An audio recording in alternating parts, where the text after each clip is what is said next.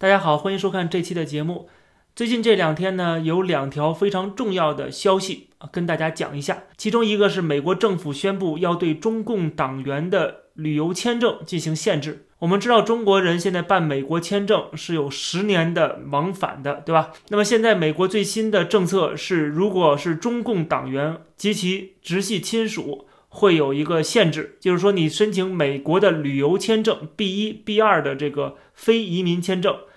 只能签发一次性的签证，那也就是单次往返的，而且每次停留时间只限于一个月。由于中国的官方数据是有九千两百多万党员的，所以说这个签证的限制最多将影响超过二点七亿人。之前曾经传出过这个消息，就是美国要限制中共党员入境。但是当时只是一个传闻啊，后来也没有这个真正实际的动作。但是我们看到了现在果然是有这样的一个动作了。但是这个动作还不是说禁止中共党员入境，而是说有一个限制。我们知道之前美国的政府，特别是这个蓬佩奥的国务院，一直是把中共跟中国人民分得很清楚啊，这是特别做了一个区分。他认为中国人民不代表中共，中共不代表中国人民。啊，这个犯下罪行的，不管是在国内打压人权、侵犯人权，还是在国外呃进行扩张、挑战美国的这个秩序、全球秩序，这些做法都是中共这个组织干的。所以说，他要把这个呃目标定在这个中共这个组织和他的成员啊，就在他们身上，而不是说在这个中国人身上。所以说呢，就有一个区分啊，在这个签证上面有个区分。那么中共党员就要特殊的加以限制了啊。因为他们认为你是有可能来美国危害美国的安全，因为你是一个敌对的势力，是一个敌对组织，这个是一个新的定位。那么肯定很多人会问了，在国务院执行这个要求的时候啊，如何来做到能够区分中国人，或者说区分党员非党员呢？啊，就是很多人申请这个美国签证的时候，他填写表格的时候不会写自己是党员啊。啊，他会写非党员，他会这个造假。那么很明显的，很多人会造假，这是毫无疑问的事情。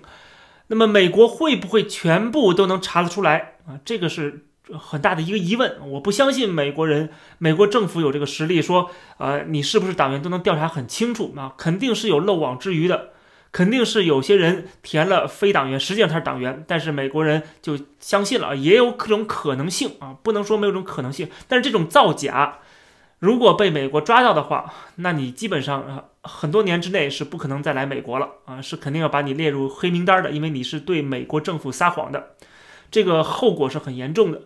但是呢，啊，我们都知道这个中国人肯定也很多人是这么做啊，所以说这个政策在落实的时候可能会打一个折扣啊，就是说他不可能所有的中共党员。都会按照这个规矩走，因为很多人会造假。那么这个规矩为什么还会存在呢？就是它第一是一个象征性的啊，就是告诉中国政府，我要把你这个政党单挑出来。另外就是它可以针对一些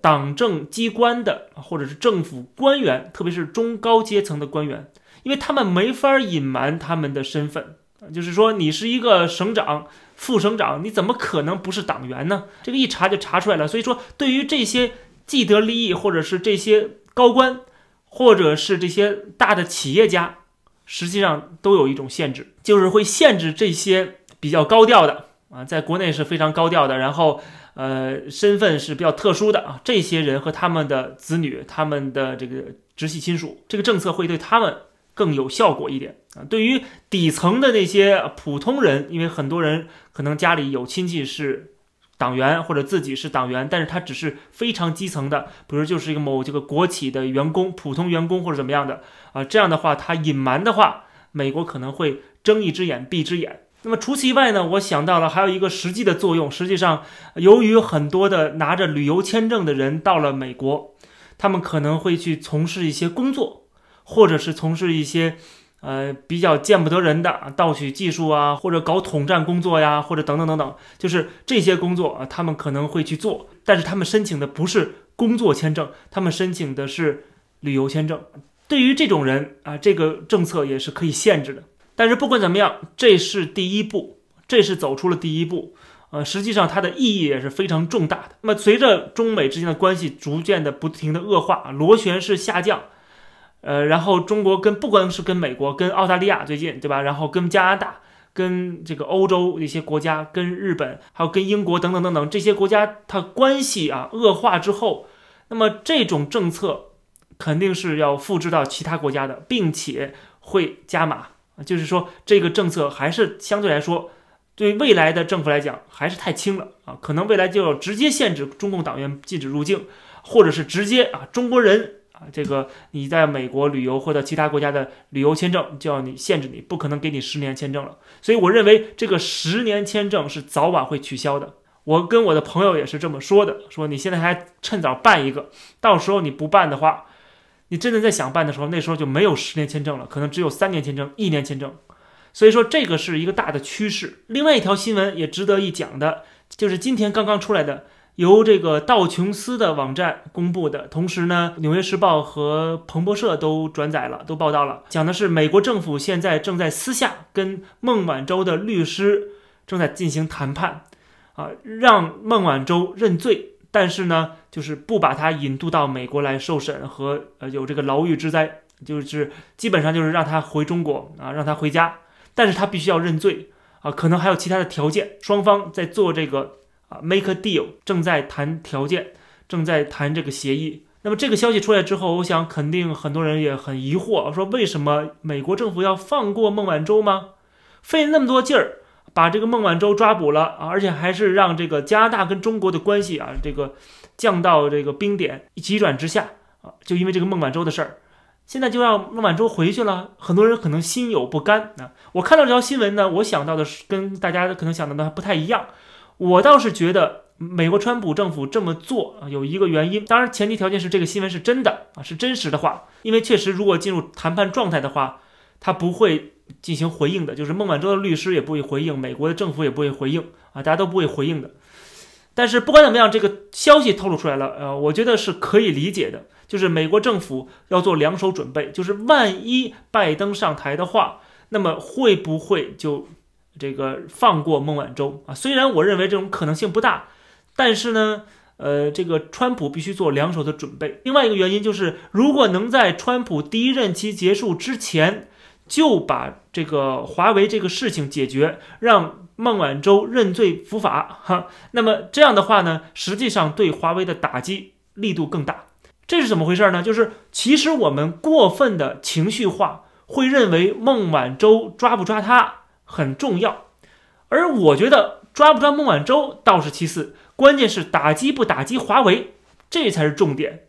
啊！就是华为有没有犯罪，华为有没有违反美国的这个制裁的这个要求，是吧？是不是这个犯法了？那么在这个方面，我觉得比孟晚舟本人是不是把他引渡到美国来啊？可能更重要，那么川普可能也想到了这一点，就是如果这一次让华为这个认罪了，那么他就有污点了，后面的制裁也好，或者是怎么对付他，那就很好办了，因为他已经犯过法了，而且他是认罪了，因为现在一直是没有认罪嘛，现在没有人能够说华为犯过罪，呃，这个这个违反了美国的制裁，所以说这个如果川普政府等不到。最后，加拿大的法庭的判决啊，这个允许他引渡到到美国去，那么后面就是不可控的了。所以在这种情况下呢，让这个孟晚舟啊回到中国去啊，然后让他这个认罪，让华为付出一定的代价，这个可能对于美国国家利益来讲是更重要的，或者对于川普政府想要达到的一个目的。这更重要，而孟晚舟本人怎么样？这个美国总统也没有跟这个孟晚舟有私仇，对吧？所以怎么着，这个人并不是关键问题，而是让华为承认他们犯法了。大家也不用太过伤心，说哎呀，这个孟晚舟没有引渡到美国去啊，不能够大快人心。实际上啊，收拾孟晚舟的，收拾华为的，不是美国，是中国共产党，是中国政府啊。中国政府会收拾他们啊，党会替。美国教育这些既得利益者，